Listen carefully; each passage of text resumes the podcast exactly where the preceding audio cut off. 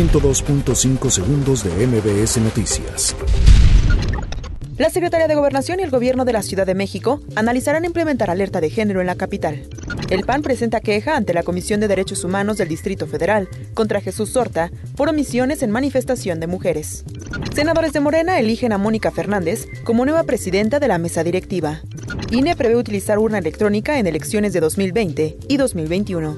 Alejandro Moreno pide evitar las venganzas políticas. Cuauhtémoc Blanco asegura que Graco Ramírez enfrentará a la justicia. Comando Armado ejecuta a seis personas en Zamora, Michoacán.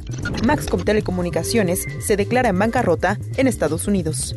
Donald Trump llama a reducir tensiones entre India y Pakistán. 102.5 segundos de MBS Noticias.